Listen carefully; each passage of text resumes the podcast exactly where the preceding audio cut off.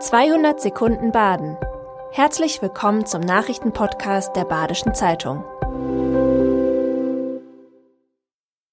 Die Nachrichten am Donnerstag, dem 22. Dezember.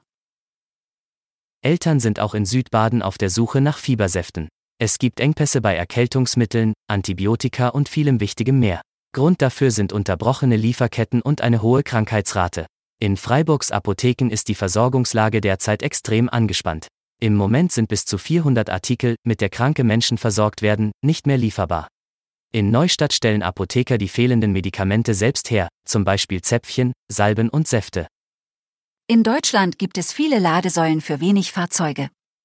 Die Infrastruktur reicht bereits für 6 Millionen Autos, bislang sind jedoch erst gut 840.000 unterwegs. Auch in Südbaden gibt es schon viele öffentliche Ladestationen und weitere Standorte sind geplant. Statistisch betrachtet fallen aktuell auf jeden Ladepunkt nur 13 reine Elektroautos. Nötig wäre ein Vielfaches, damit die Stationen wirtschaftlich arbeiten können. Der Bedarf an Ladepunkten wurde über Jahre überschätzt und der Fortschritt der Technik hat die Verhältnisse verändert. Im Prozess gegen einen 31-jährigen Mann, der seine Ehefrau in Titisee erstochen haben soll, wurden am Mittwoch die Plädoyers gelesen. Ein Mordmerkmal ist laut Staatsanwalt erfüllt. Das Urteil wird am heutigen Donnerstag gefällt. Der Mann soll im Juli seine Ehefrau mit mehreren Messerstichen getötet haben. Anschließend wollte er sich selbst das Leben nehmen. Am Tatort, der Wohnung des Paares in Titisee, hinterließ er ein schriftliches Geständnis. Nach eigener Aussage kann er sich an den Tathergang nicht erinnern. Ein Chip aus Freiburg kann Corona erkennen, so gut wie ein PCR-Test. Ein Forscherteam um den Mikrosystemtechniker Chan Dinzer hat ihn entwickelt.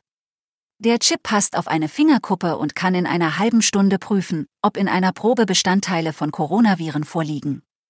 Noch ist der Multiplex-Chip ein Prototyp.